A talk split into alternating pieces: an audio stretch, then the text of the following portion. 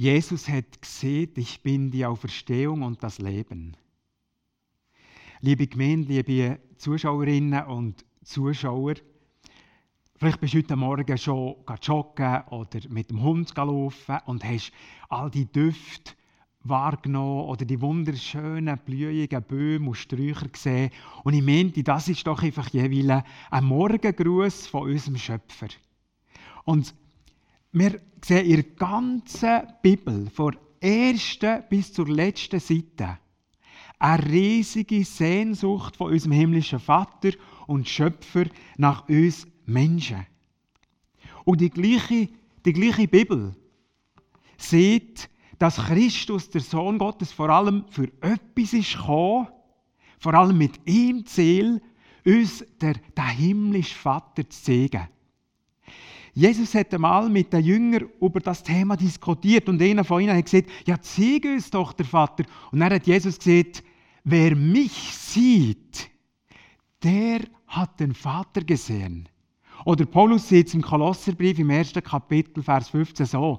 Christus ist das sichtbare Bild vom unsichtbaren. Und darum sind die Ich Bin-Wort, wo wir jetzt ja in der Serie sind, Ich Bin-Wort von Jesus ganz wichtig, wo Jesus vorgestellt wird und durch Christus der Vater im Himmel. Gott will unser Herzen überzeugen, dass wir es wagen, wir, wir Menschen, ging wie mehr, noch auf ihn einzulassen, ihm noch ganz anzuvertrauen seinem Vaterherz. Gell? Leben am Vaterherz finden, das kennen wir ja als Pimitun, das ist unser Zentrale im Liedwort und vergessen wir das wunderbare äh, Notizbuch nicht, wo wir genau das als zentraler Punkt drin haben. Wir wollen Leben am Vaterherz finden. Das Vertrauen gewinnen, der Vertrauensprozess, dass das etwas Wichtiges ist, dass das nicht einfach zack, zack geschieht, dass man jemandem das Vertrauen ausspricht. Das ist ganz normal und das ist gesund und richtig. Eine junge Frau, eine gesunde Frau mit gesundem Selbstwert, die hängt sich auch nicht jedem um den Hals oder schlaft gerade mit mir. Oder denken wir, wenn wir den Doktor müssen wechseln oder, dann wollen wir auch Referenzen vom Neuen, die wir wählen. Ich weiß nicht, was du für eine Typ bist, wenn es um Vertrauensfragen geht. Aber ich habe es so. Ich brauche Tatsachen und ich brauche aufrichtige Leute, Leute, denen ich vertrauen kann, für das ich mich auf etwas Neues einlasse. Und die heutige Geschichte, die wird uns genau darin helfen, uns eben einzulassen. Und zwar haben wir eine Geschichte wirklich mit enorm starker Tatsache und mit aufrichtigen Zeugen. Und ich lese und ich kommentiere dann in zwei Etappen die heutige Hauptgeschichte. Das ist die Geschichte vom Lazarus. Ich lese nicht die ganze Geschichte, sondern ich fange an, Johannes 11 ab Vers 20. Als Martha hörte, dass Jesus komme, ging sie ihm entgegen. Maria aber blieb im Haus. Martha sagte zu Jesus, Herr, wärst du hier gewesen, dann wäre mein Bruder nicht gestorben. Aber auch jetzt weiß ich, alles, worum du Gott bittest, wird Gott dir geben. Jesus sagte zu ihr, dein Bruder wird auferstehen. Martha sagte zu ihm, ich weiß, dass er auferstehen wird bei der Auferstehung am letzten Tag. Jesus erwiderte ihr, ich bin die Auferstehung und das Leben. Wer an mich glaubt, wird leben, auch wenn er stirbt. Und jeder, der lebt und an mich glaubt, wird auf ewig nicht sterben. Glaubst du das? Martha antwortete ihm, ja Herr, ich glaube, dass du der Messias bist, der Sohn Gottes, der in die Welt kommen soll. Mal bis daher. Wir sind in Bethanien hier, etwa drei Kilometer von Jerusalem weg. Jesus ist gut bekannt mit diesen drei Geschwistern, Lazarus, und Maria und Martha. Die drei wahrscheinlich ledige Geschwister, die wohnen da miteinander. Und jetzt ist der Lazarus noch gar nicht alt, ganz sicher, plötzlich gestorben. Und die Maria in ihrer Bestürzung hört, Jesus ist in der Nähe und sie pressiert her und sie geht zu ihm und klagt man das Leid, das furchtbare Leid. Und doch tönt sehr gefasst. Wir spüren dem, was sie da Jesus sieht, so ein Gemisch von Trauer, Bestürzung, auch ein bisschen Vorwurf und doch Hoffnung. Sie sieht nämlich, das wäre nie passiert, wenn du da gewesen aber dir ist ja alles möglich. Du hast so einen heißen Draht im Himmel, Jesus. Eventuell hat nämlich Maria von diesen anderen zwei Totenauferweckungen gewusst im Zusammenhang mit Jesus, Jairus Tochter und dem Sohn von der Witwe in Nein. Und wir lesen ja im Alten Testament mindestens dreimal von Totenauferweckungen. Jesus sagt, die Bruder wird du verstehen. Und Martha sagt, ich weiß es. Ich bin unterwiesen da drin. Übrigens merken wir dort, äh, dass die Juden auch eine Vorstellung hatten von dem, was nachher nach dem Tod geschieht. Sie also, und er sieht Martha da, sie sieht, ähm, dass da Hoffnung ist am Ende der Zeit, dass da auch an eine Auferstehung ist gelobt wurde. Wahrscheinlich aufgrund von Daniel 12 und Psalm 16. Ja, liebe Zuschauerinnen und Zuschauer, liebe Gemeinde, Leben, Tod und nachher. Was ist unsere Vorstellung? Was ist die Vorstellung, wie das soll weitergehen und kann weitergehen? Und jetzt sind wir, ich habe es erwähnt, jetzt sind wir bei dem Thema, das jedes betrifft, das jemals geboren wird auf dem Globus. Ist mit dem letzten Herzschlag alles vorbei. Einfach fertig und darum auch sinnlos darüber nachzudenken. Das ist schon viele als Schlussfolgerung gezogen haben. Wir dort stellvertretend der Epikur, erstaunlicherweise ein Mann, ein griechischer Philosoph, der jahrzehntelang darüber nachgestudiert hat, über Leben und Tod. Und am Schluss hat er gesagt, der Tod betrifft uns nicht. Solange wir sind, ist der Tod nicht. Und wenn der Tod ist, sind wir nicht mehr. Kommt noch etwas nachher? Vielleicht sofort. Kommt Herrlichkeit? Kommt Himmel? Kommt Hölle? Viele Leute sagen, das kann niemand genau sagen, weil noch niemand ist zurückgekommen. Ist das wirklich so? Im Mittelalter muss es ganz schmerzhaft und schon fast brutal gewesen sein, wie Folgendes passiert ist. Wenn nämlich ein Neugeborenes ist tot krank und das ist häufig vorgekommen.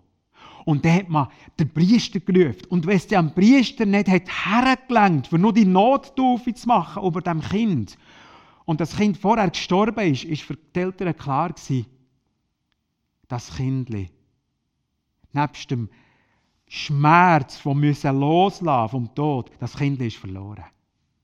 Furchtbar. Leben und Tod und nachher. Es geht wirklich uns alle an. Ich Gedanke dazu, wenn du 40 bist im Moment, dann wirst du im Durchschnitt jetzt noch 14.965 Tage leben, wenn wir mal den Durchschnitt nehmen von der Lebenserwartung. Wenn du ein Mann bist, wenn du eine Frau bist, werden es noch etwa 50 Monate mehr sein im Durchschnitt. Der Harald Schmidt, der bekannte deutsche Kabarettist und Moderator, hat einmal gesehen, Nietzsche, der Philosoph, oder Hegel oder Shakespeare nicht schlecht, aber funktionieren die auch am Sarg? Eine bedenkenswerte Frage. Nur ein Gedanke an der Stelle. Wenn ich diese Verse da, Johannes 11, 25, jeweils am Grab, wenn ich dann neben dem Sarg stehe, lese und dann so auf die Trauergemeinde gucke, habe ich schon manchmal gedacht, was geht diesen Leuten in dem Moment durch Herz und Kopf? In dem Moment, wo die Endlichkeit von uns Menschen so unmittelbar sichtbar vor allen steht.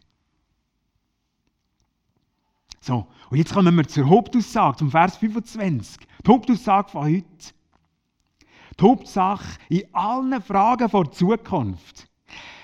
Eine Aussage, die gestern ging trennt, bis heute sie trennt. Jesus sagt, ich bin die Auferstehung und das Leben. Wer an mich glaubt, wird leben, auch wenn er stirbt, und jeder, der lebt und an mich glaubt, wird auf ewig nicht sterben. Glaubst du das, Martha? Was für eine Popte, gellet. Oder Jesus sieht ja nicht, es gibt einmal eine Auferstehung. Er sieht auch nicht, mein Vater wird die Menschen auferwecken. Oder er sieht auch nicht, Gott wird die glaubenden Menschen schon mal um mich zum Leben bringen. Er sieht, ich bin's. Ich. Ich bin das Nadelöhr. Nur durch mich, nur in mir. Was für ein ausschließlicher, absoluter Ausspruch. Passt schon gar, gar nicht in die pluralistische Zeit von heute. Wir verstehen die kritisierenden, kritischen Juden, die gesagt was ist das für ein arroganter Socke, der Jesus? Wie gotteslästerlich.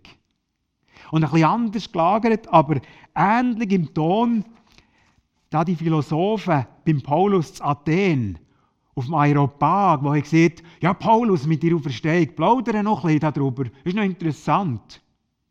Wir spüren den Unterton. Jesus sagt, guck Maria, die ganze Frage vom Leben nach dem Tod, die Verstehungsfrage, die geht über mich. Die geht via mich. Hm? Via. Hm? Via kennen wir so von Routenplanen. Oder? Äh, Familie Wille, wir sind ähm, paar Jahre häufig von Wädenswil auf Frutigen gefahren und zurück. Und da war die Frage, gehen wir via Bern, Autobahn, oder gehen wir via Brünig? Jesus sagt, nur durch mich. Wenn du beim Niesen mit der Bahn willst, fahren gibt es nur eine Bahn. Dort kannst du einsteigen ohne, und dann kommst du Es gibt nur diese Bahn. Glaubst du das? Ich bitte um Verstehung. Glaubst du das? Und Martha, wie reagiert sie? Ja, Herr, ich glaube, dass du der Christus bist, der Sohn, der Gesalbt, Hamashiach, Hebräisch. Ich finde es ganz verrückt erstaunlich. Die Martha, wie sie bekennt, wie sie glaubt, das, was sie in dem Moment wahrnimmt, das glaubt sie, das nimmt sie. Und zwar bevor das Wunder vom Lazarus, Lazarus geschehen ist. Das kommt ja erst, die Tatsache, der Fakt kommt erst, der Erweis von Jesu Glaubwürdigkeit. Und da kommen wir jetzt gerade drauf, aber jetzt halten wir zuerst noch fest, Gläubige Christen vertrauen also nicht an eine Kirche, nicht an einem religiösen System, nicht religiösen christlichen Glaubenssätze. Gläubige Christen glauben und vertrauen an eine Person, die hier über die Erde gegangen ist. Das ist ganz, ganz etwas Spezielles und Kostbares. Wir kommen zum zweiten Teil jetzt. Ich lese ab dem Vers 39. Jesus sagte, nehmt den Stein weg, da im Grab. Martha, die Schwester des Verstorbenen, entgegnete ihm, Herr, er riecht aber schon, denn es ist bereits der vierte Tag. Jesus sagte zu ihr, habe ich dir nicht gesagt, wenn du glaubst, wirst du die Herrlichkeit Gottes sehen? Da nahmen sie den Stein weg. Jesus aber erhob seine Augen und sprach, Vater, ich danke dir, dass du mich erhörst. Ich wusste, dass du mich immer erhörst, aber wegen der Menge, die um mich herum steht, habe ich es gesagt, denn sie sollen glauben, dass du mich gesandt hast. Nachdem er dies gesagt hatte, rief er mit lauter Stimme, Lazarus, komm heraus! Da kam der Verstorbene heraus. Seine Füße und Hände waren mit Binden umwickelt und sein Gesicht war mit einem Schweißtuch verhüllt. Jesus sagte zu ihnen, löst ihm die Binden und lasst ihn weggehen. Viele der Juden, die zu Maria gekommen waren und gesehen hatten, was Jesus getan hatte, kamen zum Glauben an ihn. Liebe Zuschauerinnen und Zuschauer liebe Gemeinde, geht es dennoch deutlicher? Das mit dem Tatbeweis. Das Wunder hier ist bis dort das spektakulärste Wunder gewesen, rund um Jesus und für die kirchlichen Behörden so beängstigend, dass sie sehen, jetzt ist fertig, jetzt will wir den Christus herrichten. Und nicht nur das, wir lesen im Johannes 12, Vers 10, dass sie auch Lazarus gesucht und umbringen Noch etwas, wir haben es jetzt ein paar Mal gehört. Siebenmal steht in der Lazarus-Geschichte das Wort Glauben. Und das meint ja eben, wie ich anfangs schon gesagt habe, Vertrauen. Jemandem sich anvertrauen. Im ganzen Johannesevangelium wisst ihr, wie manchmal das Wort Glauben steht. Ganze 98 Mal. Und es drückt eben genau das aus, was Johannes, Johannes ist ja auch Jünger von Jesus, und er hat das Evangelium irgendwie in den letzten zehn Jahren von seinem Leben geschrieben, hat also schön zurückgucken Und der, der, Johannes hat mit seinem Evangelium ein Ziel gehabt. Das beschreibt er im 20. Kapitel, Vers 30, 31. Noch viele andere Zeichen hat Jesus vor den Augen seiner Jünger getan, die in diesem Buch nicht aufgeschrieben sind.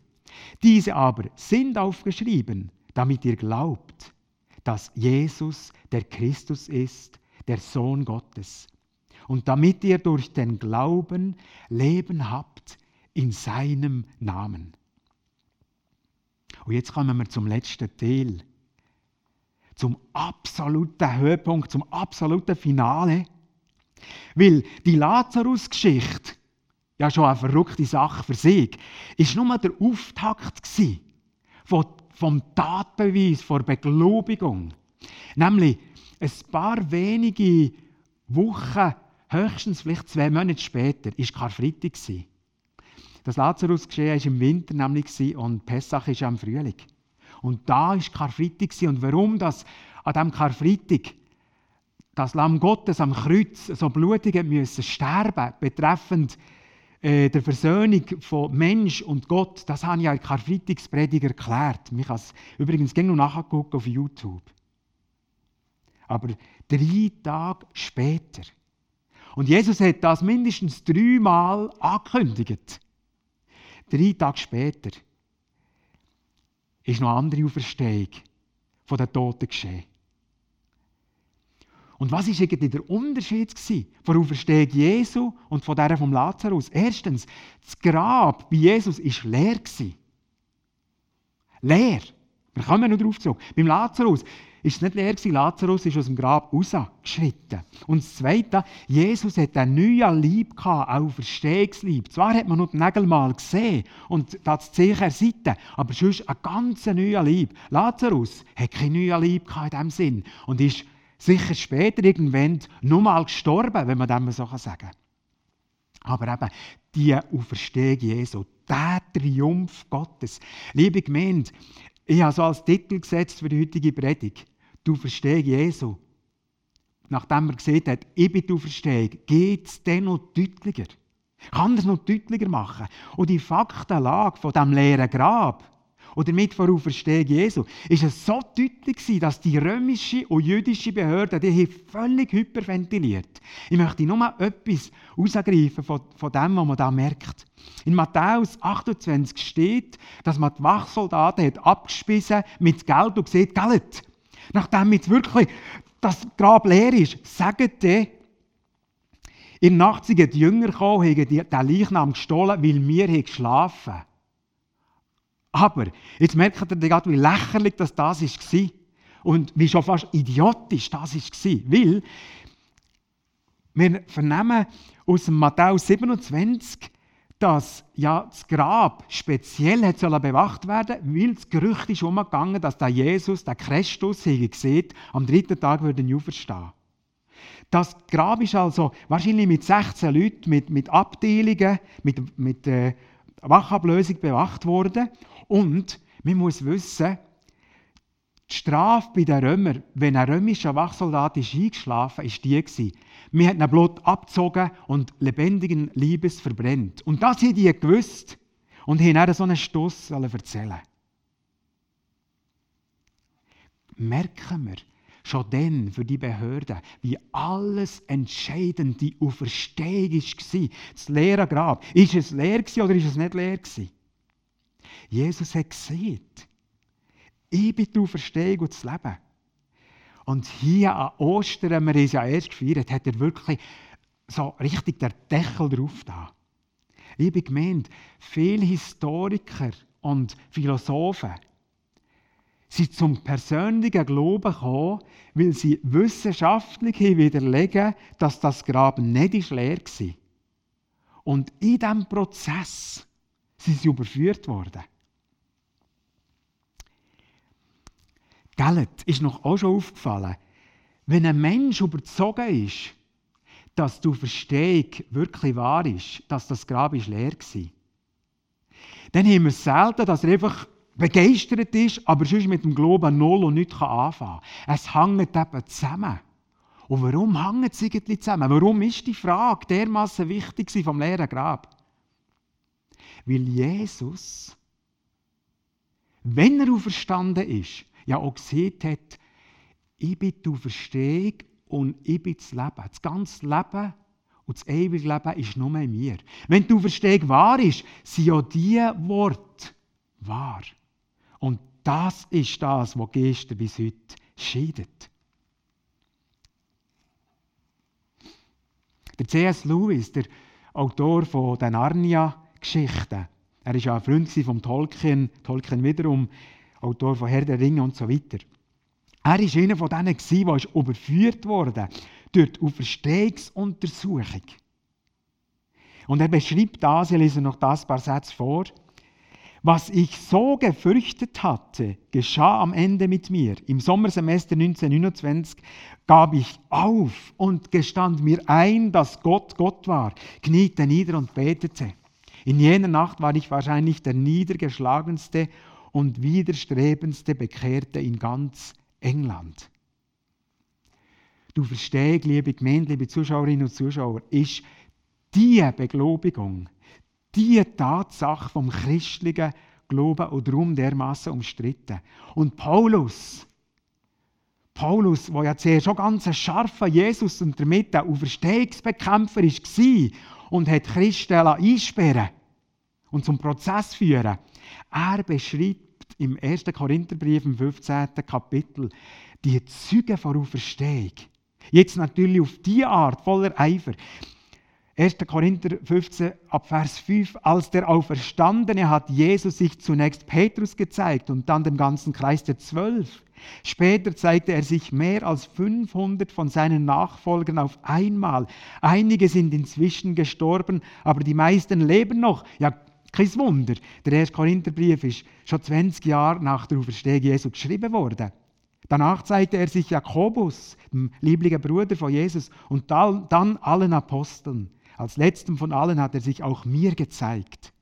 Und in Vers 17, und wenn Christus nicht auferstanden ist, ist euer Glaube eine Illusion. Die Schuld, die ihr durch eure Sünden auf euch geladen habt, liegt dann immer noch auf euch. Vers 20. Doch es verhält sich ganz anders. Christus ist von den Toten auferstanden. Er ist der Erste, den Gott auferweckt hat. Und seine Auferstehung gibt uns die Gewähr, dass auch die, die im Glauben an ihn gestorben sind, auferstehen werden. Und die Bibel sieht genau, wenn das das wird sein. Das könnt ihr übrigens herausfinden, wenn ihr die Frage ohne dran ähm, noch ein bisschen untersucht, die ich dort aufgeschrieben habe. Zurück zur Frage Martha. Martha, glaubst du das? Und Martha hat Jesus gelobt vor dem Lazarus-Wunder und vor der Auferstehung von Jesus Christus. Und wir? Du und ich?